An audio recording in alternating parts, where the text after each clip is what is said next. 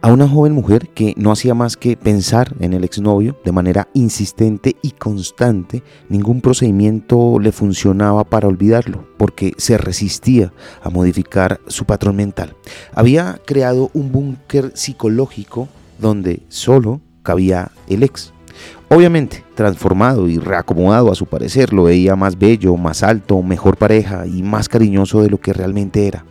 Una vez le dijo a su psicólogo que tenía un agüero, que si dejaba de pensar en él, nunca más volvería. Generalmente, los pensamientos obsesivos que se desarrollan en un proceso de pérdida afectiva trabajan para un fin, mantener viva la esperanza de recuperar al otro. A veces llega ese cierto placer culposo de recordar a la persona que ya no está, como si de ese modo pudiéramos atraparla y retenerla en algún santuario imaginario. Dice el doctor en psicología especialista en terapia cognitiva y magíster en bioética Walter Rizzo que esa absorción afectiva te quita hasta el último aliento y te sientes totalmente invadido por imágenes y pensamientos del ex, como si cada neurona tomara el mismo rumbo y se repitiera la información formando una cadena interminable. ¿Qué hacer entonces?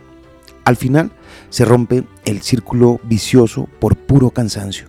Vendrá el desamor y finalmente la liberación. Lo que no se sabe es cuándo.